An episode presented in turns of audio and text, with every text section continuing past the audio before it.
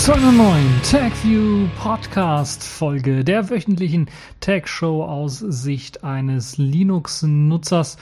Und wir haben natürlich wieder spannende Themen. In der letzten Woche gab es ein trauriges Thema, denn der Nintendo-Chef äh, Iwata ist gestorben und wir wollen uns ein wenig damit beschäftigen, so quasi als Einleitungsthema äh, in diese Woche, was er so alles geleistet hat und äh, was er für uns Nutzer eigentlich auch ähm, so alles geschaffen hat.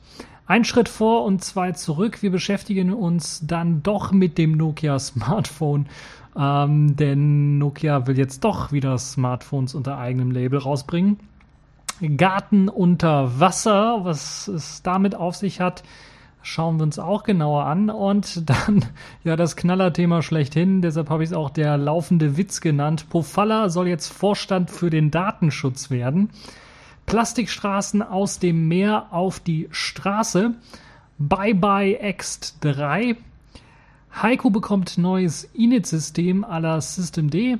Und die Kategorien in dieser Woche, diesmal Distro der Woche und Sailfish der Woche. Da gibt es einen Doppelpack für alle diejenigen, die so ein bisschen was äh, Jolla und Sailfish äh, verfolgen, die werden sicherlich schon was davon gehört haben. Aber fangen wir zunächst einmal an mit dem etwas traurigeren Thema, nämlich Satoru Iwata, der Chef von Nintendo, ist mit gerade mal 55 Jahren gestorben nach einer etwas längeren Krankheit, die er gehabt hat.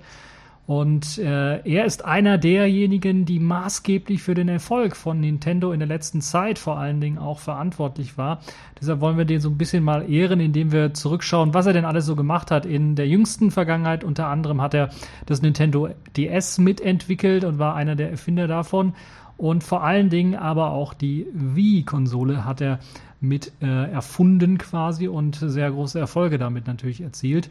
Äh, und hat es auch durchgedrückt, dass diese Wii-Konsole im ganz zum, zum, zum Gegenteil von dem, was die PlayStation 3 und was die Xbox 360 damals rausgegeben haben, nicht eben auf ähm, Specs geschielt hat, sondern eben auf ein neues Nutzungserlebnis. Und das hat sicherlich viele Leute dann doch begeistert, weil viele von uns doch eine Nintendo Wii-Konsole dann äh, haben. Und es hat dann auch damit eben der zweitgrößte Erfolg der Firmengeschichte, glaube ich, ist, glaube ich, die Nintendo Wii neben eben dem Game Boy, was äh, sicherlich auch jeder in den 90ern hatte. Ist die äh, Nintendo Wii auch so eine Kultmarke geworden oder ein Kultobjekt geworden, wie halt eben der Game Boy. Auch wenn es zugegebenermaßen heutzutage doch eher weniger interessante Spiele dafür gibt, äh, war das damals, als es auf den Markt kam, doch sicherlich eine äh, Revolution und äh, Nintendo hat sich ähm, durchgesetzt trotz der etwas schwächeren Specs. Ja, der Satoru Iwata hat 2002 den Präsidentensitz von Nintendo erst übernommen und leitete vorher äh, die, ja, leitete vorher Entwicklung quasi von einigen Sachen äh, und äh, hat dann natürlich mit 2002 auch mit der Übernahme dann auch die Wende geschafft, weil Nintendo eigentlich auf dem absteigenden Ast war und ja, niemand hatte der Firma mehr zugetraut, dass sie irgendwie nochmal zurückkommen. Und das hat er dann doch geschafft.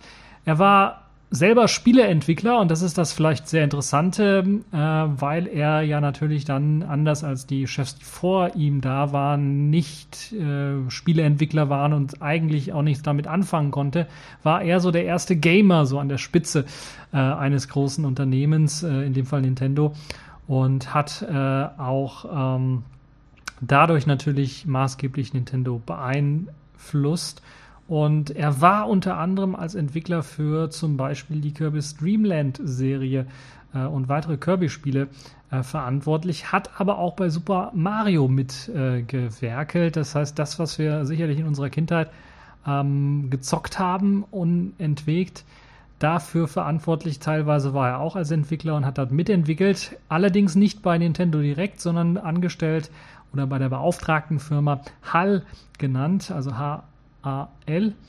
Und im Jahr 2000 wechselte er dann tatsächlich zu Nintendo und war dann unter anderem verantwortlich für Super Smash Bros.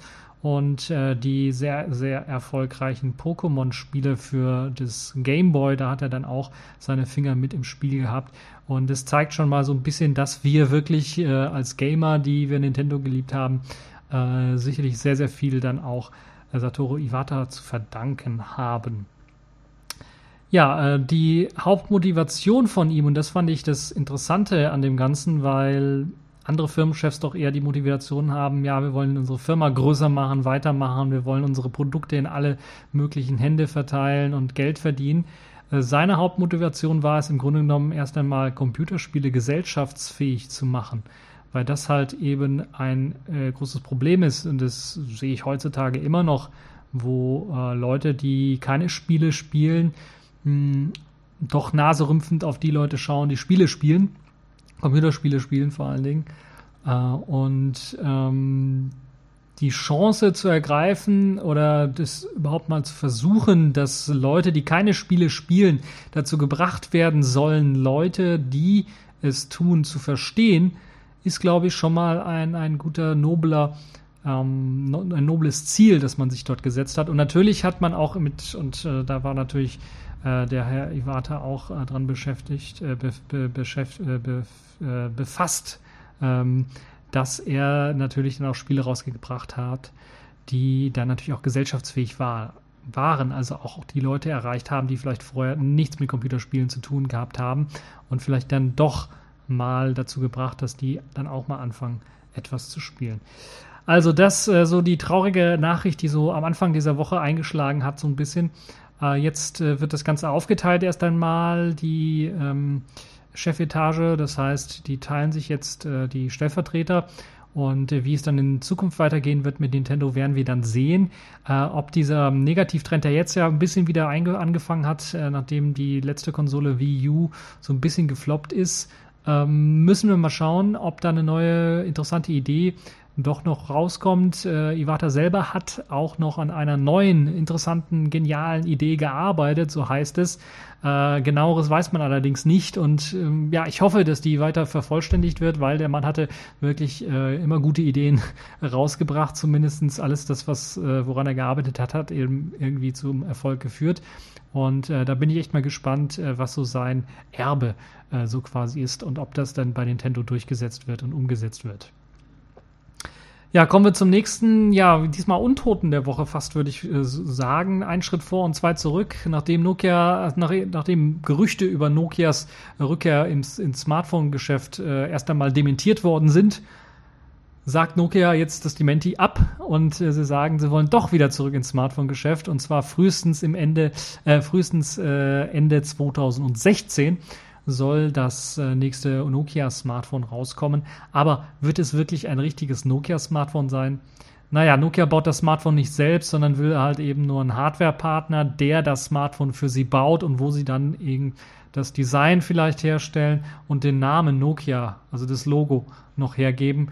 Und äh, der Rest äh, bleibt einfach dem Hardwarehersteller selber überlassen. Das heißt, wir können uns über 0815 Hardware aus, äh, ja, aus den Foxconn-Werken wahrscheinlich äh, freuen oder aus irgendwelchen anderen Werken aus China äh, und äh, werden da nicht eben die hochwertige Nokia-Hardware, die wir so gewohnt sind, dann bekommen mit der hochwertigen Kamera und äh, der hochwertigen Ausstattung, die man sonst so kennt, äh, FM-Transmitter beispielsweise, immer ein sehr schön gesehenes äh, Feature, was dort eingebaut ist. Ähm, ja, das wird es wahrscheinlich nicht sein. Nokia selber will halt eben in der Hardware-Business da nicht direkt mitmischen, wird die Sachen nicht nur irgendwie auslagern, dass das jemand anders baut, was sie selber an Hardware-Design designt haben, sondern sie wollen wirklich nur das Aussehen in Sachen Design dann dort bestimmen und äh, kleben dann ihr Nokia-Logo drauf.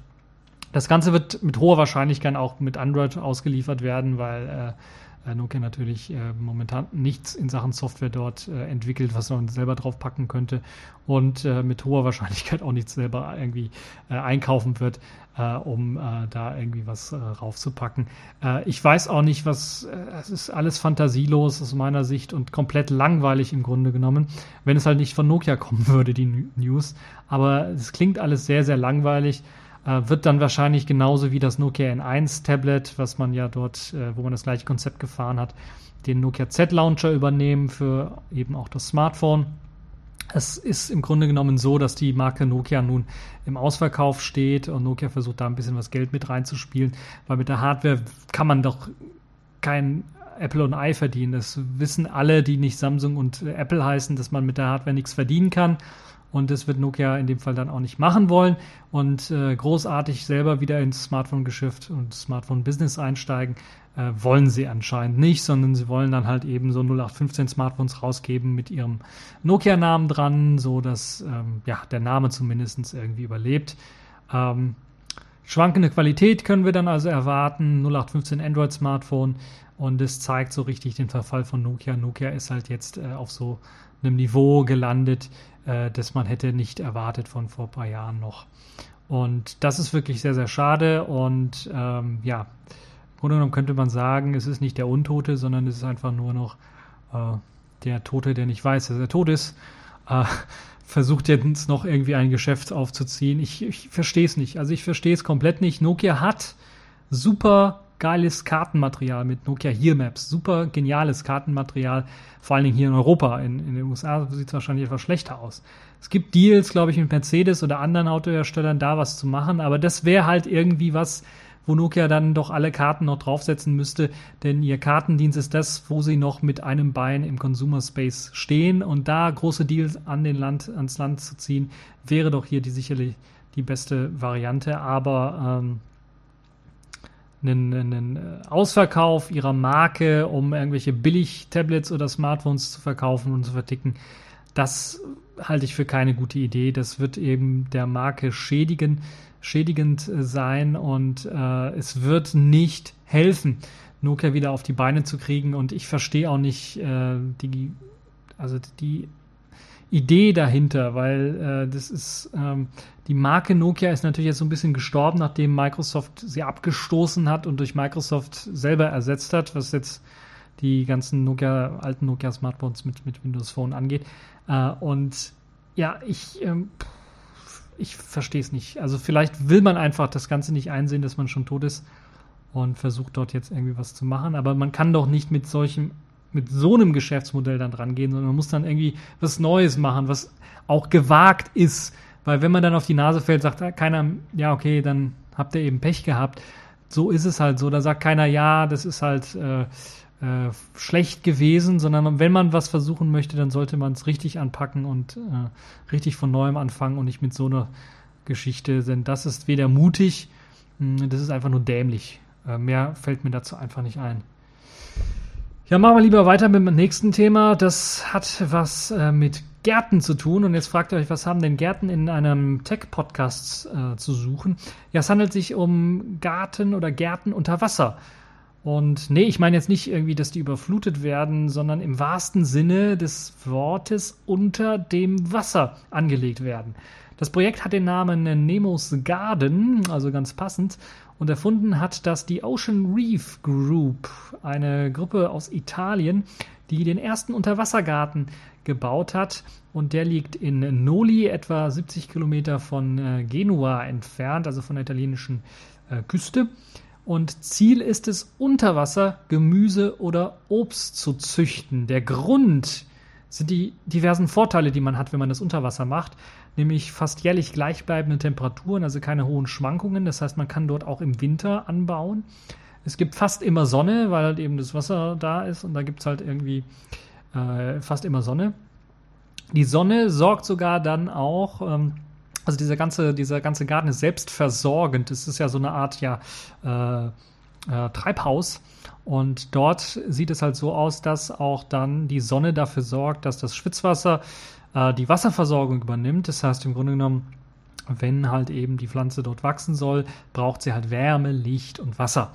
Wärme und Licht haben wir schon abgedeckt und das Licht sorgt dann gleichzeitig durch diese Konstruktion, diese, diese Glocke im Grunde genommen, die, wo, die, wo der Garten dann angelegt wird, ähm, sorgt dann halt in dieser Glocke oder in diesem Ballon, könnte man sagen, luftgefüllten Ballon, der unter Wasser gedrückt wird, äh, sorgt halt eben dadurch, dass er unten offen ist, dafür, dass halt eben das Meereswasser erhitzt wird, das steigt auf, verdunstet und äh, wird dann auf äh, dem äh, ähm, auf der Innenseite des Ballons oben an der Decke quasi als normales süßer, Süßwasser dann eben äh, kondensieren und äh, runtertropfen auf die Pflanzen, so dass die dann auch mit Wasser versorgt sind. Die Entwickler äh, rund um das, äh, um der Ocean, um der Ocean Reef Group arbeiten bereits zwei Jahre an diesem äh, Wassergarten, an diesem Nemos Garden Projekt und haben bereits schon erfolgreich angebaut Basilikum, Kopfsalat, Bohnen und für die Obstfreunde unter euch auch Erdbeeren äh, lecker, gerade zu dieser Jahreszeit würde ich mal sagen. Und ähm, einer der Ballons ist sogar mit Sensoren ausgestattet worden, so dass sich auch alle dann im Internet anschauen können, wie es denn so aussieht mit dem Unterwassergewächs. Das heißt, ihr könnt dort auf die Webseite gehen und euch unter anderem in Echtzeit dann die Wassertemperatur, die Luftfeuchtigkeit, die Lufttemperatur, den Luftdruck, die Sauerstoffanzeige und vieles, vieles, vieles mehr anzeigen lassen. Und dann wenn ihr vielleicht mal Gärtner seid oder ein bisschen was mehr davon Ahnung habt, äh, dann mal schauen, ob das wirklich die richtigen äh, Bedingungen sind für solche Pflanzen. Die Forscher meinen, das sind die richtigen Bedingungen. Viermal äh, hat man in den letzten zwei Jahren zwar auch Rückschläge gehabt, allerdings hat das damit zu tun, dass man einfach unterschätzt hat, wie schnell die Pflanzen dort wachsen, weil sie deutlich schneller wachsen als in einem Gewächshaus hier auf der, äh, also oberirdisch auf der Erde im Grunde genommen und nicht unterm Wasser. Und das hat dann eben dazu geführt, dass sie halt überwachsen sind, sagen wir mal so, äh, rausgewachsen sind aus dem Ballon und sich dann selber kaputt gemacht haben. Äh, zu reif geworden sind die Erdbeeren beispielsweise. Solche Geschichten halt. Ähm, also insgesamt ein sehr, sehr interessantes Projekt und das ist auch nicht zu Unrecht äh, deshalb auch Teil der Expo 2005, die in Milano, also in Mailand, äh, stattfindet dieses Jahr und noch bis zum September geht. Falls ihr also in Urlaub fliegt und dort in der Gegend seid, könnt ihr euch in Mailand erst einmal die Expo 2015 anschauen. Und ich bin mir sicher, dass dort dann auch auf dem Expo-Gelände äh, dann sicherlich Informationen auch zu diesem äh, Nemos Garden-Projekt zu finden sein werden. Wie gesagt, das Nemos Garden-Projekt ist in äh, Noli, also etwa 70 Kilometer von Genua entfernt. Das heißt, an einer anderen Stelle. Da müsste man also explizit dann auch hinfahren. Ich weiß auch nicht, äh, wie äh, oder ob man das Ganze dann irgendwie besichtigen kann. Ich glaube eher nicht. Es gibt dann wahrscheinlich eher auf dem Expo-Gelände in Mailand dann hm, ein paar Videos davon zu sehen und äh, ja, sicherlich eine sehr, sehr interessante äh, Geschichte. Vielleicht werden wir dann in Zukunft, äh, wenn wir dann ähm, äh, nicht aus Spanien Erdbeeren importieren äh, im Winter, sondern dann aus Italien eben äh, unter Wasser gezüchtete Erdbeeren. Sehr, sehr lecker. Ja, kommen wir jetzt zu einem etwas politischeren Thema und einem äh, Thema, das ich den laufenden Witz genannt habe, nämlich Ronald Pofalla. Äh, der Name ist ja schon äh, recht witzig. Ja, das ist im Grunde genommen der Typ, der den NSA-Skandal für beendet erklärt hat. Der ist ja seit seinem Ausscheiden bei der Bahn angestellt. Und äh, da fragt man sich natürlich, ja, das gibt ja manchmal Politiker, die dann von der Politik ganz einfach mal ähm, in die Wirtschaft wechseln. Nein. Und ja, er ist dort angestellt und jetzt haben sich einige mal die Fragen gestellt, was macht er da eigentlich? Äh, und äh, das ist, glaube ich, eine ziemlich gute Frage, weil er weiß das wohl auch noch nicht so ganz. Zumindest gibt es jetzt einige Ideen, was man mit ihm anstellen könnte. Äh, er soll nämlich nun, und das ist kein Witz, ich, ich versuche es ernst vorzulesen, aber ich verkneife mir das Lachen. Er soll nun Vorstand für Datenschutz bei der Bahn werden. Und das ist wirklich, also was kann man sich besser ausdenken als jemand, der den NSA-Skandal für beendet erklärt hat, obwohl gleichzeitig noch sein Telefon abgehört worden ist und das der Kanzlerin. Ähm, also der Mann hat eher, der hat dann nicht gemerkt, dass er halt eben von der NSA abgehört worden ist. Aber für den Datenschutz der Bahn ist er doch dann hochqualifiziert, sogar überqualifiziert, würde ich mal fast schon sagen. Ähm, dem Mann, der einfach eine einfache E-Mail ausreicht, alle Vorwürfe einer Totalausspähung auszuräumen, das ist doch der ideale Partner für die Bahn. Da muss man sich nie mehr über Datenschutz Gedanken machen. Ja, der Mann wird in Zukunft für den Datenschutz bei der Bahn verantwortlich sein, mit hoher Wahrscheinlichkeit. Und das ist wirklich, äh, also da kann man, da reicht Kopfschütteln nicht mehr aus. Da muss man sich vor die Stirn hauen. Äh, aber bitte nicht zu feste, sonst wird die Stirn zu rot. Ähm, also ich weiß nicht, wer auf solche Schnapsidee gekommen ist, aber vielleicht lief es ja so ab bei der Bahn, wie es halt in Sachen Datenschutz meistens bei so Firmen abläuft. Ja, wir haben da so eine unbeliebte Abteilung, nennt sich Datenschutz. Brauchst eigentlich kein Mensch, aber wir müssen da irgendwie sowas haben. Da gibt es irgendwie Gesetze für, dass wir das haben müssen. Gibt es da nicht irgendeinen inkompetenten Sesselwärmer, der irgendwie den Posten übernehmen kann? Und dann fiel ihnen eben der Pofalla ein. Wir haben doch da einen von der Politik, der so ein bisschen äh, irgendwie auf der Abstellkammer, im, auf dem Abstellgleis gestellt ist. Können wir den da nicht einsetzen? Ja, das ist halt eben der Datenschutz bei der Bahn. So könnte ich mir das durchaus vorstellen weil die Bahn ja schon seit Jahrzehnten zum Beispiel nicht äh, den Datenschutz ernst genommen hat. Also da wurden zum Beispiel, da gab es zahlreiche Skandale, was den Datenschutz angeht, aber ich glaube, den äh, größten Skandal, den sie sich geliefert haben, und deshalb musste auch der Chef gehen, Medon war das damals, war eben das jahrelange Herausfiltern von Mitarbeiter-E-Mails. Das heißt, die haben jede E-Mail, die so ein Mitarbeiter geschickt hat, auch persönliche E-Mails einfach mal rausgefiltert und dann einfach mal geprüft, weil könnte ja Korruption, Zusammenarbeit mit Journalisten, die irgendwie kritisch gegen die Bahn äh, argumentieren, die kritische Artikel gegen die Bahn veröffentlichen, äh, könnten ja drinstehen. Deshalb müssen wir diese ganzen Mitarbeiter-E-Mails herausfiltern und, und uns anschauen und dann ungeliebte Mitarbeiter feuern. Das hat man halt gemacht, das kam irgendwann mal raus und äh, deshalb musste Medon gehen. Äh, und äh, also da fällt mir nur ein, ja, das passt alles wie Arsch auf Eimer. Der Pofalla bei der Bahn ist ja, glaube ich, sehr gut aufgehoben, weil das ist wirklich, äh, da trifft sich halt eben das Gesocks.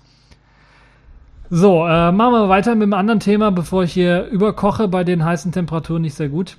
Äh, kommen wir zu Plastikstraßen. Ja, ein sehr interessantes, überraschendes Thema fast schon.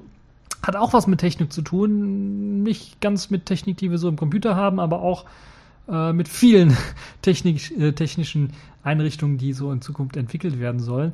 Es ist ähm, eine Idee eines niederländischen Bauunternehmens, äh, die aus Plastikmüll, das man im Meer sammelt oder sammeln soll, oder das andere Firmen jetzt vorhaben zu sammeln, Straßen bauen wollen. Die Firma nennt sich Volker Wessels, das heißt, es ist anscheinend ein Familienbetrieb oder sowas. Zumindest hat er äh, halt eben seinen Namen für das Unternehmen hergegeben. Und sie wollen tatsächlich Plastikstraßen herstellen. Sie haben sich da schon einige Gedanken drüber gemacht. Die sollen zum einen viel günstiger, einfacher zu bauen sein und sogar länger halten als die herkömmlichen Asphaltstraßen, die wir so kennen. Außerdem kann man natürlich auch mit dem Müll im Meer dann irgendwie was Vernünftiges anfangen und kann das dann quasi auch recyceln.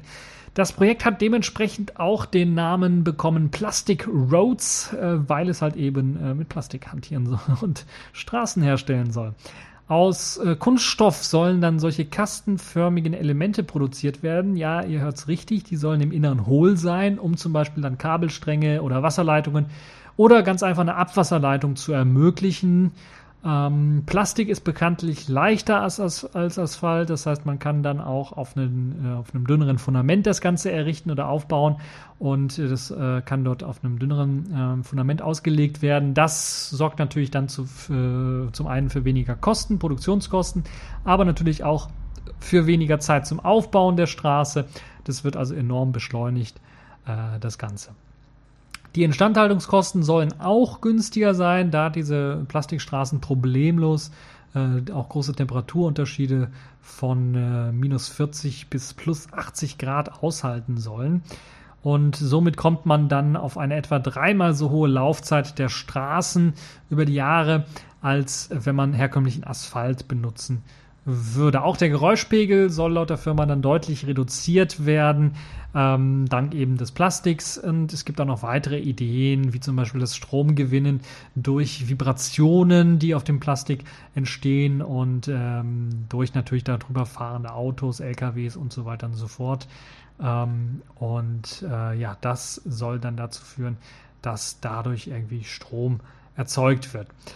Das klingt alles aber noch nach Zukunftsmusik und einige sind jetzt schon am Grüben und sagen, Plastik, das funktioniert ja nicht so richtig und das stimmt. Derzeit ist das alles noch Zukunftsmusik, auch wenn zum Beispiel die Stadt Rotterdam äh, der Firma jetzt bereits angeboten hat, ein Testgelände zur Verfügung zu stellen und äh, die Firma selber auch bereits erste Kontakte mit der Ocean Cleanup äh, Group oder der Ocean, dem Ocean Cleanup Projekt geschlossen hat, das ja versucht, so ein bisschen Plastikmüll im Ozean zu sammeln im großen Stile und äh, das wären ja schon dann die richtigen Ansprechpartner, eine Stadt und jemand, der den Plastik sammelt und man selber erstellt dann die Plastikstraßen, da hat man also schon mal äh, etwas, womit man dann experimentieren kann. Aber es scheint mir noch nicht ganz durchdacht zu sein, dieses ganze Konzept, weil ich da schon mehrere Probleme sehe. Zum einen natürlich der Hohlraum unter der Straße. Ich kann mir nicht vorstellen, dass das so lange halten wird, weil wenn da LKWs drüber brettern mit mehreren Tonnen Gewicht ähm, und das jahrelang, dann äh, kann es einfach nicht sein, dass nach ein, zwei Jahren irgendwie das Ganze vielleicht dann bricht und dann hat man irgendwie einen LKW, der unter der Straße liegt. Das ist, glaube ich, nicht sehr schön. Deshalb bin ich allgemein für hohle Straßen, ist, glaube ich, eine schlechte Idee, hohle Straßen zu bauen. Ähm, äh, nicht gut. Aber was ist dann mit dem Material selber, mit dem Plastik selber? Das ist ja dann Plastikmüll. Das heißt, das muss ja dann irgendwie verarbeitet werden und muss natürlich zu so einem Material verarbeitet werden, dass auch die Oberfläche, wo äh, eben Autos drüber brettern, dann natürlich nicht irgendwie spiegelglatt sein kann. Wir stellen uns mal vor, es regnet und dann haben wir irgendwie eine spiegelglatte Fahrbahn. Ähm, das ist natürlich nicht schön. Dann hat man, kommt man ins Rutschen, dann hat man eine Rutschpartie. Äh, und ähm, da stellt sich die Frage, wie wird man denn äh, gewährleisten, dass das nicht passiert? Muss man da extra Materialien einbauen? Was ist mit der Sonneneinstrahlung und dem Abrieb des Plastiks an sich? Also hat das nicht auch gesundheitlich gefährdende äh, Stoffe mit äh, drin, das Plastik? Wenn dann halt eben Autos drüber brettern und dann der kleinste Plastikstaub dann in die Luft kommt, ist das nicht schädlicher als Feinstaub, das jetzt die Autos rausposaunen? Ähm, diese Frage ist auch noch nicht geklärt. Was ist, äh, wenn die Straße immer dünner wird? Muss man dann da irgendwie Plastik draufschütten, um das wieder dicker zu machen? Oder wie soll das ablaufen? Ähm, und die Hauptfrage ist natürlich, muss man neben den ganzen Plastikmüll, den man da sammelt und dann daraus äh, eben diese, diese Straßenklötzchen bauen möchte, muss man dann nicht noch eben erheblich festere Plastikarten oder spezielle Sachen dazu mischen, äh, damit halt eben das Ganze überhaupt stabil wird, damit das Ganze eben nicht die giftigen äh, Chemikalien aus Plastikmüll eventuell in die Umwelt äh, abgeben, auch ins Wasser, ins Erdreich natürlich. Ähm, und verursacht das dann, diese, die, die ganzen Zusatzstoffe, die dann dort reingepumpt werden müssen, dann nicht irgendwie wieder weitere Kosten. Oder wenn diese Zusatzstoffe im Herstellungsprozess aus dem Plastikmüll halt zu Plastikstraße dann herausgefiltert werden, äh, ermöglicht es dann natürlich äh, neuen Firmen dann vielleicht große Fabriken aufzubauen, die dann halt eben dieses Gift rausfiltern oder die Stoffe rausfiltern, die eventuell für eine Straße ungeeignet sind.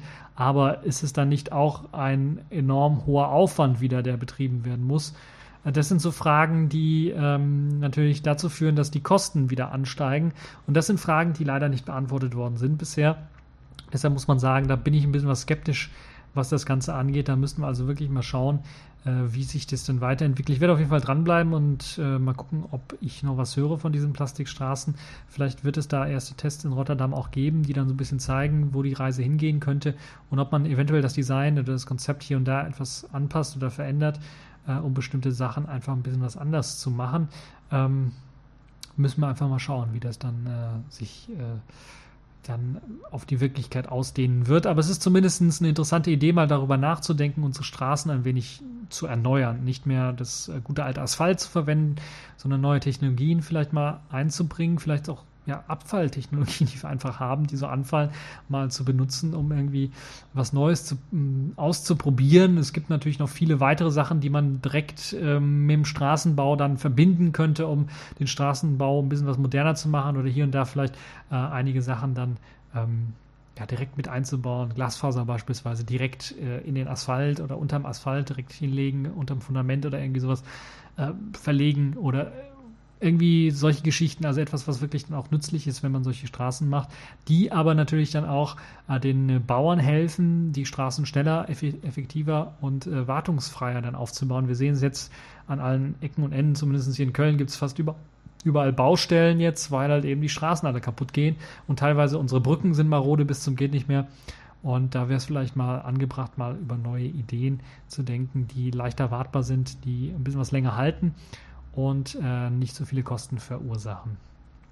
Ja, aber das ist alles Zukunftsmusik. Müssen wir mal schauen, wie sich das weiterentwickelt und äh, hoffen wir mal, dass es sich alles zum Guten wendet.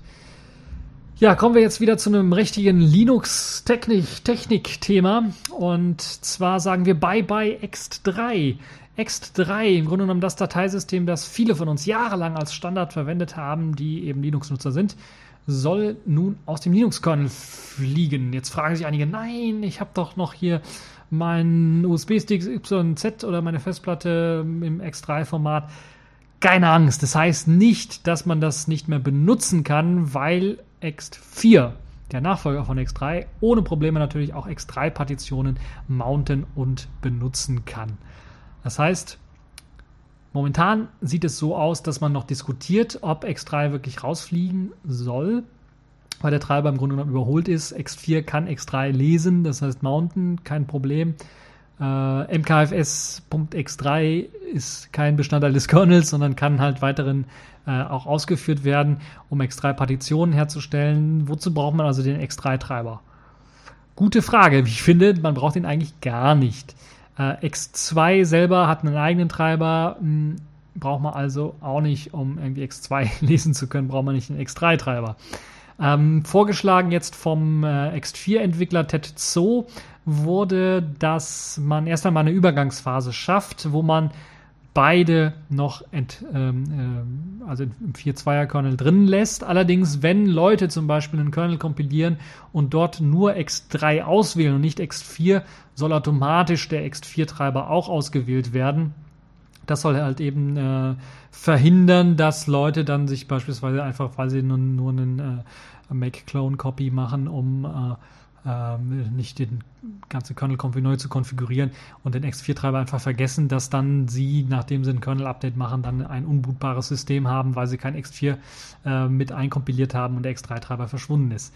Ähm, das soll halt eben äh, gewährleistet werden. Deshalb bin ich mir relativ sicher, das wird in 4.2 kommen, weil die Übergangslösung immer Sinn macht und äh, die wird vielleicht auch was länger da sein ja, äh, bin echt äh, nicht traurig, muss ich sagen, aber für einige wird es sicherlich interessant sein, dass jetzt X3 verschwunden sein wird äh, und dass X4 sich jetzt um X3 äh, in Zukunft kümmern äh, wird.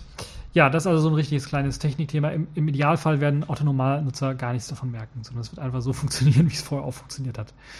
Ja, ähm, kommen wir jetzt zu einem sehr interessanten Thema, was ich fast schon, glaube ich, bei der Übersicht auch vergessen hatte. Äh, Nee, habe ich nicht vergessen. Haiku. Das ähm, Open Source, ja, der Open Source Nachbau von BOS, da hat man lange nichts davon gehört und ich habe ja auch, ich bemühe mich ja immer wieder irgendwie was zu berichten, aber es ist halt jetzt Sommerzeit und dann gibt es halt immer etwas weniger. Aber diesmal gibt es eine richtig spannende und sehr interessante News, auch aus Sicht für Linux-Nutzer, um dann mal ein bisschen auf der anderen Seite zu sehen, wie andere Open Source Projekte das Ganze handhaben. Äh, und das ist ja kein kleines Open Source Projekt, sondern doch ein etwas äh, größeres Open Source Projekt auch, das auch schon seit Jahren aktiv ist und äh, sich weiterentwickelt. Ja, nach dem Vorbild von LaunchD, dem Init-System unter macOS 10 oder Systemd, dem neuen Quasi-Standard unter Linux-Distros, auch wenn es einigen nicht gefällt, soll jetzt auch Heiko ein neues Init-System bekommen, das so ähnlich funktionieren wird wie halt eben LaunchD oder Systemd.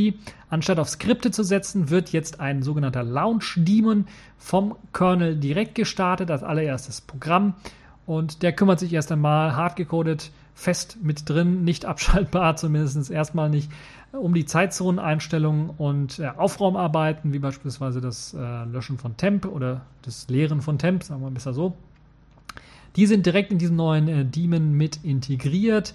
Und weitere Programme und Services, also Dienste, äh, wie zum Beispiel Entschlüsselung oder ein Login-Manager, der momentan noch nicht vorhanden ist bei Heiko, können dann in einem Ordner in slash system data launch geschoben werden und werden dort auch von Launch Daemon erkannt und dann gestartet. Alle Programme bzw. Server, so heißen die Dienste meistens bei Heiko, also Application Server für das Darstellen des, des, der Anwendung mit, mit Fenstermanager und so weiter und so fort äh, Media-Server für eben alle Media-Geschichten und so weiter und so fort. Print-Server für, für Druckergeschichten. Also die heißen dort Server, die, die Geschichten. Die werden alle parallel gestartet, haben also die Möglichkeit, parallel zu starten. Das beschleunigt natürlich zum einen so ein bisschen den Boot von Heiko, obwohl das sowieso also ultra schnell war bisher immer, aber das wird jetzt noch eine Ecke schneller.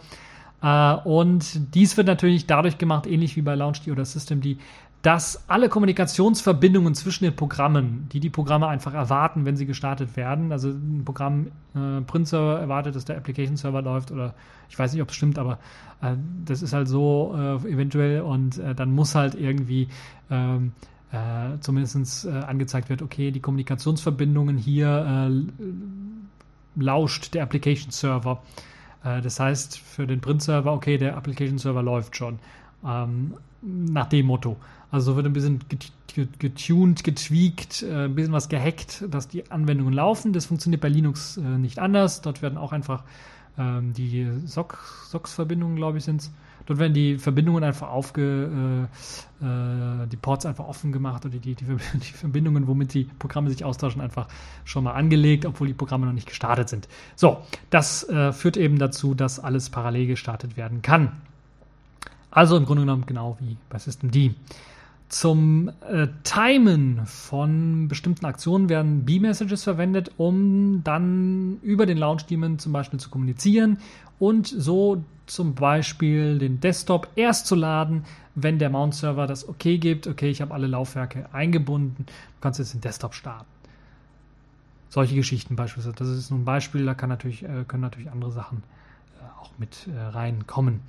Momentan ist das alles, allerdings alles noch im Entwicklungsstadium, im, im, frühen Entwicklungsstadium. Es soll allerdings bereits bootbar sein, auch fun funktionabel. Das heißt, Taiko soll sich normal benutzen lassen. Und es äh, könnte jetzt in den nächsten Wochen, vielleicht wenn ihr das jetzt schon hört, ist es sogar schon im Git Main Tree von Heiko gewandert. Es gibt noch einige Sachen natürlich, die geplant sind für eben den Launch-Demon. Zum einen natürlich das Abfragen des, äh, äh, der laufenden Dienste und gegebenenfalls Neustarten der Dienste, wenn sie abgestürzt sind. Solche Geschichten müssen dort also noch implementiert werden. Es müssen noch eine ganze Menge Kommandozeilen-Tools, äh, äh Kommandozeilen-Optionen zu dem Tool äh, Launch Daemon hinzugefügt werden, um halt den Launch Daemon zu konfigurieren oder halt sich eben diese Liste von laufenden Diensten anzeigen zu lassen, Dienste zu deaktivieren und solche Geschichten. Das soll alles noch kommen. Und auch die Integration ins äh, Syslog soll kommen. Also anders als bei Systemd wird man weiterhin auf das gute alte Syslog äh, setzen, also eine ganz normale Textdatei. Und äh, fürs Debuggen macht es natürlich Sinn, dass auch der Boot mitgeloggt wird irgendwo. Und deshalb muss das noch eingebaut werden in den Launch Ähm, beziehungsweise gibt es, glaube ich, jetzt schon Logs, aber die sind irgendwo anders, die werden irgendwo anders abgespeichert. Es muss jetzt ins Syslog mit reinwandern. Ist nicht keine große Aufgabe letztendlich. Das, was ein bisschen aufwendiger ist, sind, sind zeitliche Events. Hier ähm, sieht es so aus, dass man zum Beispiel so Sachen machen möchte wie starte den Service in fünf Sekunden. Ähm, das muss einfach mal erst implementiert werden, das ist noch nicht mit drin. Zustände sind auch äh, sehr interessant, äh, die abgefragt werden müssen, bestimmte Bedingungen, die erfüllt werden müssen, um dann Sachen zu launchen, beispielsweise, ähm, die Launch-Teamen dazu veranlassen könnten, äh, Dienste zu steuern. Wenn zum Beispiel eine Internetverbindung aufgebaut wird, dann soll irgendein Dienst irgendwas machen. Ähm, oder wenn eine Datei erstellt oder gelöscht wird, dann soll irgendein Dienst was machen.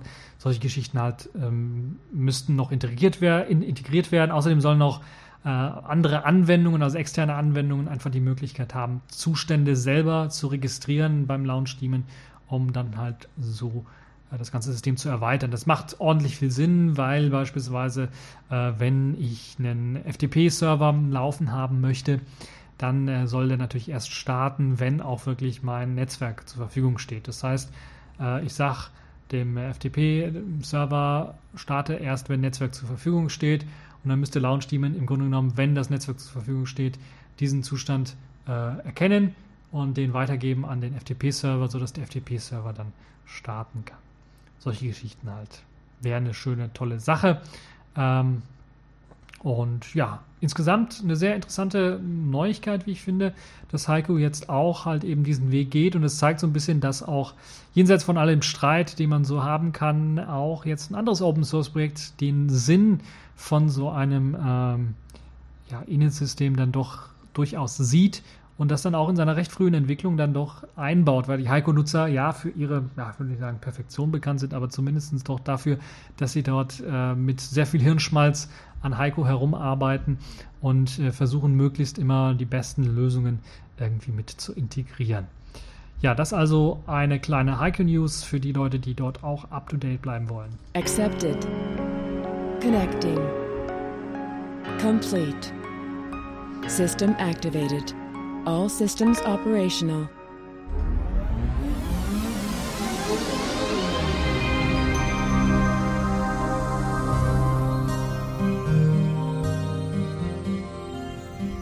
Ja, kommen wir zu den Kategorien in dieser Woche. Diesmal nur zwei Kategorien. Ich mache es ein bisschen was kürzer, dank der Hitze, die draußen einfach, die Sonne glüht einfach richtig heiß.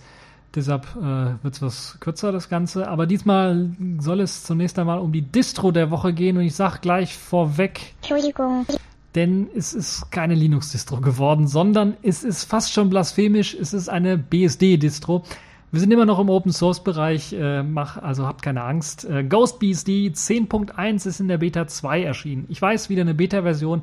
Trotzdem etwas Gutes zum Antesten. Ihr tut auch was Gutes, ist jetzt schon die zweite Beta-Version. Wenn ihr es einfach mal antestet, eure Bugs oder Fehler oder Problemchen einfach mal im Forum ähm, meldet von GhostBSD, äh, dann tut ihr einfach mal was Gutes und äh, unterstützt dort ein sehr interessantes Projekt. Viele, die vielleicht ein bisschen mal in der Linux-Welt rumgeschnuppert ähm, sind, werden sicherlich auch den großen Bruder BSD kennen. Ein echtes Unix-System, Berkeley äh, System Distribution. Und Ghost BSD ist vielleicht ein etwas unbekannterer Ableger. Man kennt so FreeBSD, man kennt vielleicht auch PCBSD, das ein bisschen anwenderfreundlich sein soll, nutzerfreundlich sein soll. Ghost BSD ist in der gleichen Schiene unterwegs. Es möchte auch sehr nutzerfreundlich sein, basiert aber nicht eben auf FreeBSD oder PCBSD, sondern ist halt ein eigenes BSD. Und es kommt jetzt als Beta 2 auch als Hybrid-ISO daher. Das heißt, ihr könnt das euch auf einen DVD packen, wenn ihr den wollt, aber auch auf einen stinknormalen USB-Stick. Einfach einpluggen, ausprobieren, testen und gucken, ob das Ganze funktioniert. Dank des neuen verbesserten Partitionseditors im Installer sollte auch die Installation ohne Probleme gelingen.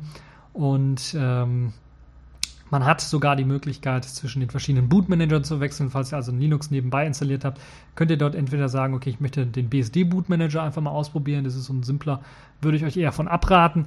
Äh, Group äh, benutzen, Group 2 wird da verwendet, kann ich euch nur empfehlen, falls ihr da irgendwie Bedarf für habt. Oder einfach sagen, okay, lasst den vorhandenen Bootloader, den ich habe, meinen Linux Group äh, Bootloader beispielsweise, und ich starte einfach mal in Linux rein, update Group und es erkennt dann mein BSD-System und startet das dann dementsprechend. Oder ich möchte wirklich einfach mal grob ausprobieren äh, von, von der BSD-Welt und benutze das einfach. Ist im Grunde kein großer Unterschied zur Linux-Welt, aber nun ja, was sage ich euch? Ja, was kann man mit GhostBSD alles machen? Was sind so die Vorteile von BSD allgemein? Ich möchte das nicht zu sehr ausschweifen, sondern ganz kurz bleiben. Sagen wir mal einfach Jails. Jails, äh, die Linux-Emulation, das heißt, ihr habt ja auch die Möglichkeit, Linux-Anwendungen auszuführen. Ähm, und die Netzwerkvirtualisierung, das sind so die Geschichten, also quasi ein eingebautes Docker-System, fast schon könnte man sagen, in eben äh, GhostBSD, wo ihr dann einfach mit Jails äh, eine mächtige Virtualisierungslösung quasi habt, direkt drauf auf dem System. Natürlich auch viele andere Vorteile, äh, die so auch einen Kernel, BSD-Kernel mit sich bringt. Das heißt, ihr könnt es äh, GhostBSD einfach installieren und dann einfach äh, zehn Jahre lang benutzen äh, ihr braucht keine Angst haben. Der Treiber, der vor zehn Jahren funktioniert hat, wird auch äh, heutzutage, also der proprietäre Nvidia-Treiber beispielsweise, Nvidia ist da, glaube ich, der einzige, der proprietäre Grafikkartentreiber herstellt für BSD. Der wird weiterhin auf dieser uralten GhostBSD-Version einfach funktionieren, weil eben die binär kompatibel ist, der Kernel binär kompatibel bleibt und äh, das vielleicht auch mal eine schöne Sache, aber natürlich auch mal, in, um auch vielleicht auch ein bisschen in, in, in das BSD mehr reinzuschauen. Äh, für die Programmauswahl steht die FreeBSD Ports Collection zur Verfügung, aber auch äh, Package NG Support. Das ist dieses neue geile binär Paket-Management-System, das auch von FreeBSD benutzt wird. Ähm, und es ist ultra schnell, ultra gut und hat auch sehr aktuelle Pakete. Das könnt ihr dort einfach ein bisschen ausprobieren. Und jetzt fragen sich einige, ja, es gibt doch schon dieses anwenderfreundliche äh, BSD, das nennt sich PCBSD. Ja, ich würde sagen, das ist so ja, einer der größten Konkurrenten des Ghost BSD. Bietet vielleicht nicht so allzu viele Tools. PCBSD hat ja auch noch ein eigenes Paketmanagementsystem, PBI, das sie ja damals entwickelt haben, was heutzutage weniger Relevanz hat, sagen wir mal so, weil vieles äh, doch durch Package NG abgelöst und aktueller ist. Aber mh, mm, ja, ein paar so Legacy-Tools, die sich im Laufe der Zeit entwickelt haben, sorgen halt eben für etwas anwender, äh, anwenderfreundliche Konfigurationen. Bei äh, GhostBSD ist das Interessante, äh, dass man anders als bei PCBSD, was sehr stark ja Qt oder sagen wir mal KDE-lastig auch aus der Vergangenheit her war, ganz zu Anfang hat es halt eben nur den KDE-Desktop gehabt. Ähm, dann äh, kamen die anderen Desktops so Stück für Stück hinzu, weil die Nutzer das eben wollten, aber es sind nicht, sagen wir mal, First-Class Citizens, sondern es sind halt eben so, ja, die kann man auch installieren.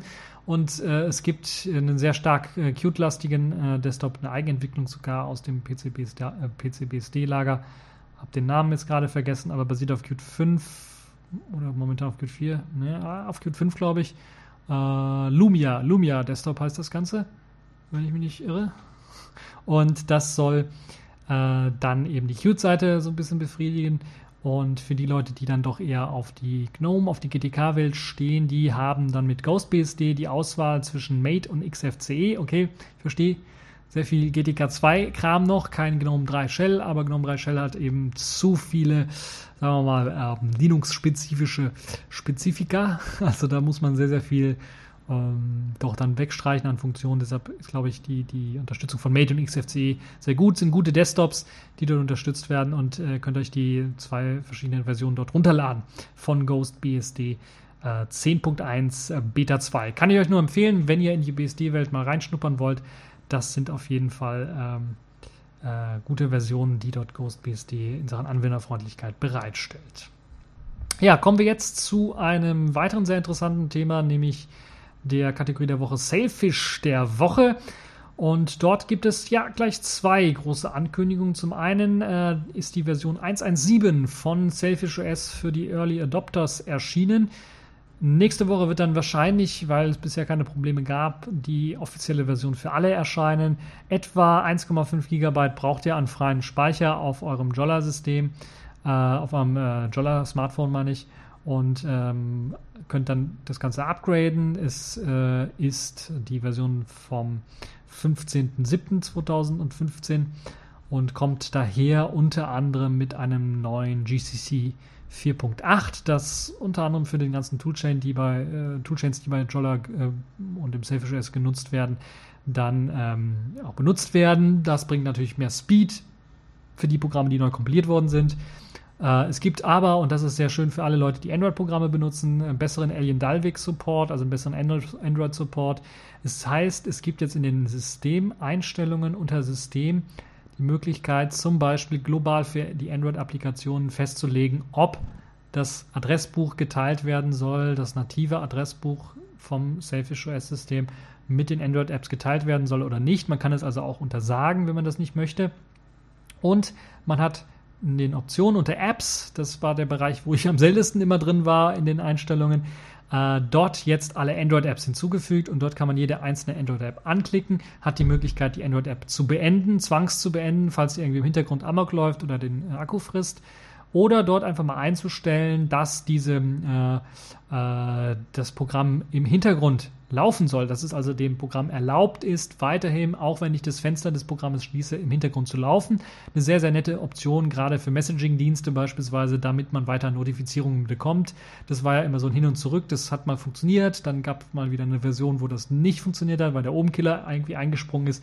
Diesmal kann man es also explizit einstellen. Außerdem hat man weitere Optionen, wie beispielsweise den Cache zu leeren oder das Data Directory zu leeren, um halt alle Einstellungen zurückzusetzen von einer Android-Applikation. Also eine gute äh, Ergänzung zum Android-Support, der ohnehin schon recht gut ist beim äh, Selfish OS. Ja, dann äh, gibt es auch noch für den Android-Support eine bessere WLAN-Konnektivität, einen besseren WLAN-Support. Äh, da soll das WLAN-Handling bei Android-Apps besser funktionieren. Äh, und äh, natürlich auch, wie ich bereits gesagt habe, Notifications von Android-Messaging-Apps sollen jetzt auch ankommen, wenn die Applikation geschlossen ist. Es gibt eine neue Puls Audio Version in der Version 6, die vor allen Dingen das Bluetooth Audio ein wenig verbessert. Ich habe auf meinem Jolla aber auch festgestellt, dass die Ausgangsleistung des Lautsprechers etwas gestiegen ist um zwei oder sogar einen Punkt nur, aber es ist zumindest etwas lauter geworden. Das habe ich zumindest bei meinem Jolla gemerkt, dass das etwas lauter geworden ist und das ist eine gute Sache. Ansonsten Puls Audio 6 natürlich für all die anderen Selfish Geräte sicherlich eine gute Sache. Äh, in Sachen Bluetooth gibt es jetzt auch die Möglichkeit, dass die Bluetooth-Keyboards äh, auch unterschiedliche Tastaturlayouts verwenden können. Die lassen sich in den Systemeinstellungen unter dem äh, Text Input Active Layout einstellen und die werden dann auch für die Bluetooth Keyboards übernommen. Das sind so die Highlight Features, die bei der Version 1.7 reingekommen sind. Ansonsten kann ich nur noch sagen, ich habe es ausprobiert, läuft genauso gut wie die Vorgängerversion. Da hatte ich also gar keine gar keinerlei Probleme, auch mit dem Update gar, keinerlei, äh, gar keinerlei Probleme. Es gibt noch eine Reihe von weiteren äh, Security Fixes, die mit eingeflossen sind und weiteren Fixes, die das System beinhaltet. Äh, der Download war, glaube ich, etwa 500 Megabyte groß. Das heißt, äh, da ist schon einiges, was dort äh, heruntergeladen wird. Ähm, Probleme, so richtig, habe ich keine entdecken können, die jetzt durch das Update hinzugekommen sind. Äh, CalDAV Support mit Open, äh, mit, mit OwnCloud funktioniert genauso wie vorher, obwohl es bei einigen mutmaßlich dann äh, irgendwie die, die, die Kalender zerhauen hat. Äh, kann ich das nicht bestätigen. Bei mir läuft es ohne Probleme und äh, ja, ähm, probiert es einfach mal aus. Wenn ihr im Early Adopters Programm drin seid, probiert es einfach aus. Wenn ihr es nicht seid, ähm, updatet einfach nächste Woche. Äh, ihr könnt da im Grunde genommen nicht großartig falsch machen. Die Security-Updates sind teilweise wichtig, sollte man also unbedingt mal installieren, weil sie halt eben ein paar mh, mm, ja, mh, mm, Problemchen äh, Problems, Problemzonen dann im, im SafeOS-System dann beheben. Und wenn ihr auf Nummer sicher gehen wollt, äh, was, was Curl, die Curl-Bibliothek beispielsweise angeht und, und die Probleme, die es dort gab, ähm, dann solltet ihr äh, auf jeden Fall ein Update fahren, weil Curl eben vom System oder auf vielen Programmen intern benutzt wird, um Sachen beispielsweise runterzuladen. Und da wäre es halt gut, wenn es dort eben keine Sicherheitslücken gibt. So, das also zu dem ähm, SafeOS 117.24. Und es gibt noch ein weiteres Update oder eine wunderbare Ankündigung von äh, Jolla selber. Nämlich Jolla hat jetzt den ersten Lizenzpartner gefunden. Und das ist die Firma Intex Technologies. Das ist der erste Lizenzpartner für das Selfish OS 2.0, das er jetzt lizenziert werden soll. Und Intex Technologies ist einer der größten oder behaupten von sich selber der zweitgrößte Smartphone-Hersteller in Indien zu sein. Sie haben auch bereits äh, eines der ersten Firefox OS Smartphones herausgegeben. Jetzt aber keine Angst, es wird jetzt nicht ganz so schlecht von den Specs her wie beim Firefox OS Phone. Geplant ist eben ein Selfish OS Smartphone mit eben der Version 2.0 von Selfish OS, das im November diesen Jahres erscheinen soll. Das heißt, dieses Smartphone, nicht die Version 2.0, die Version 2.0 soll natürlich jetzt im August wahrscheinlich, Ende Juli, äh, wirklich dann erscheinen, zusammen mit dem Tablet und dann vielleicht ein bisschen was später fürs, fürs Smartphone, das muss man noch schauen. Äh, vielleicht gibt es da auch erstmal Early Adapters Tests wieder äh, und dann müssen wir mal schauen, wie das äh, aussieht. Ja, das äh, Smartphone von Intex Technologies soll im November erscheinen und ähm, soll einige ja, interessante Specs beinhalten. Man weiß noch nicht ganz genau, wie die Specs aussehen werden. Äh, es gibt Gerüchte, dass die Demo-Units, die dort verteilt worden sind, auf einem Snapdragon 410 gelaufen sind. Der ermöglicht höhere Auflösungen. Das heißt, ein 720p-Display war dort verbaut, 4,7 Zoll groß. Ansonsten war es im Grunde genommen fast 1 zu 1 äh, des äh, Jolla-Smartphone. Das heißt, man hatte dort auch, äh, glaube ich, den gleichen Akku drin, 2300 mAh, ein bisschen was größeren Akku drin, ähm, aber äh, auch von den äh, vom, vom Arbeitsspeicher 1 GB nur und ich glaube vom internen Speicher sogar nur 8 GB verbaut. Das soll nun ein Testgerät gewesen sein. Es soll ein Premium-Device rauskommen oder ein mehr äh, etwas more Premium Device soll kommen. So haben, äh, so hat Intex äh, das Ganze dann doch angekündigt. Und es gibt aber auch Gerüchte, dass das Ganze eventuell dann auch mit dem 600er äh, Snapdragon ausgestattet daherkommen sollte, der etwas schneller ist. 2 GB RAM. Ich halte das persönlich für notwendig, 2 GB RAM zu äh, draufzupacken. Für ein Multitasking OS ist das aus meiner Sicht notwendig, vor allen Dingen, wenn auch Android-Applikationen drauf laufen sollen. Und das wird auch von Intex doch stark beworben, dass die dort drauf laufen können halte ich dann doch für notwendig. Ich habe zwar SafeRest 2.0 noch nicht gesehen, um dann das zu beurteilen, wie viel Arbeitsspeicher das fressen wird, aber meine Erfahrungen bisher sagen, 2 GB würden nicht schaden. Wobei natürlich die Frage steht, wo soll das Ganze angeordnet sein? Soll das ein Spitzenklassengerät werden oder eher ein Mittelklassegerät? Und äh, das, was Intex momentan so verlautbaren äh, ließ, war halt, dass es doch eher ein Mittelklassegerät sein soll, auch zu etwas niedrigeren Preisen, also umgerechnet etwa 150 Euro kosten soll. Und dann könnte ich mir durchaus vorstellen, dass das wahrscheinlich so ein Gerät sein wird, das so die Specs des Schollers haben wird, vielleicht mit einem höher auflösenden Display, ein bisschen was weniger internen Speicher, weil man ja immer per MicroSD-Karte aufrüsten kann, äh, aber ähm, also nichts spektakuläres Neues. Aber man weiß es ja nicht. Vielleicht wird es auch mehrere Modelle geben, äh, denn äh, äh Jolla selber hat für das Selfish OS äh, die Plattform Selfish OS 2.0 optimiert für Snapdragon 200er, 400er 600er und 800er. Das heißt, im Grunde genommen sollte das auf all diesen Chips ohne Probleme laufen. Und 800 Chips, wissen wir, 808er Chips beispielsweise sind so die Spitzenklassenmodelle. Äh, 810er, 810er Chips sind die Spitzenklassenmodelle, wobei die ein bisschen was mit Überhitzungsproblemen zu kämpfen haben, mutmaßlich. Äh, also da ist man schon doch äh, dann doch geneigt zu sagen, ich würde mir sehr stark wünschen, ein äh, Snapdragon 808 in einem neuen Selfish OS Phone. Nun ja, Intex ist äh, nicht der einzige, sondern es wurde gleich für Indien die Selfish India Gruppe gegründet, die zusammen mit Intex dann auch noch andere Partner beinhaltet, wie Times Internet, das ist der größte digitale Medienkonzern in Indien, der eben mh, hm, dort seinen Internetauftritt quasi hat.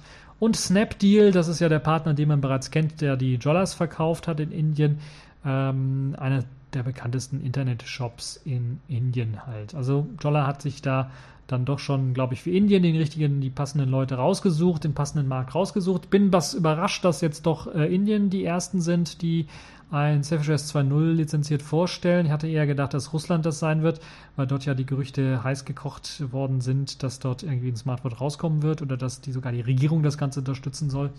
Äh, bin mal gespannt, wann der nächste Lizenzpartner vorgestellt wird.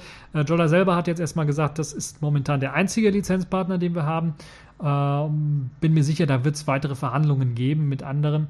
Und äh, da bin ich echt mal gespannt, wie das dann aussehen wird. Bin auch gespannt, ob Intex Technologies das Ganze erst einmal so klingt das erstmal für mich, das Ganze nur für den indischen Markt rausgeben wird, also nicht irgendwie weltweit dieses äh, Smartphone mit Selfish OS 2.0 verkaufen wird. Ähm, bei den Specs, die ungefähr genauso sind wie bei dem Jolla, würde ich mir auch, äh, wäre auch kein Kaufgrund für mich da, das äh, unbedingt zu holen, außer mein Jolla würde den Geist aufgeben. Wobei dann wahrscheinlich eher ein neues Jolla angesagt wäre, weil auch das äh, Intex Technologies Smartphone mutmaßlich wahrscheinlich nicht weil es halt eben größer ist, mutmaßlich dann wahrscheinlich nicht dieses Other Half äh, unterstützen wird. Und ich ja immer noch mein The Other Half Keyboard warte, äh, das wohl hoffentlich entweder Ende diesen Monats oder also wenn vielleicht zeitgleich mit meinem Tablet ankommen wird, äh, also man arbeitet dort auch auf Fruchtton, falls ihr auch was bestellt habt vom The Other Half Keyboard. Man hat, glaube ich, die ersten Stück, die ersten 1000 Stück jetzt ausgeliefert und man arbeitet immer noch dran. Hier und da gab es ein paar Rückschläge, beispielsweise beim äh, französischen Keyboard-Layout. Muss ich mir vorstellen, es wird für jedes Land auch ein eigenes Keyboard-Layout produziert. Ähm, gab es ein Problem mit, der, mit dem Layout, da wurden irgendwie zwei Buchstaben vertauscht oder zwei Tasten vertauscht. Deshalb gibt es eine Rückrufaktion jetzt auch für die Leute, die ein richtiges Azerty-Keyboard haben wollen. Nun ja, ähm, das also dazu ein kleines Update auch noch am Rande zum The Other Half Keyboard, äh, das ich so mit einem schielenden Auge auch noch ver, ähm, äh, mir anschaue, verfolge. Ja, dann war es das auch für diese TechView Podcast Show. Ihr hört schon ein bisschen, ich habe einen ganz rauen Hals. Das liegt daran, es ist sehr heiß und ich habe nichts getrunken jetzt während der Aufnahme. Deshalb äh, sage ich jetzt einfach äh, nur noch, das war's für heute und tschüss, habt noch eine gute Zeit, Prost und ähm, bis zur nächsten Folge.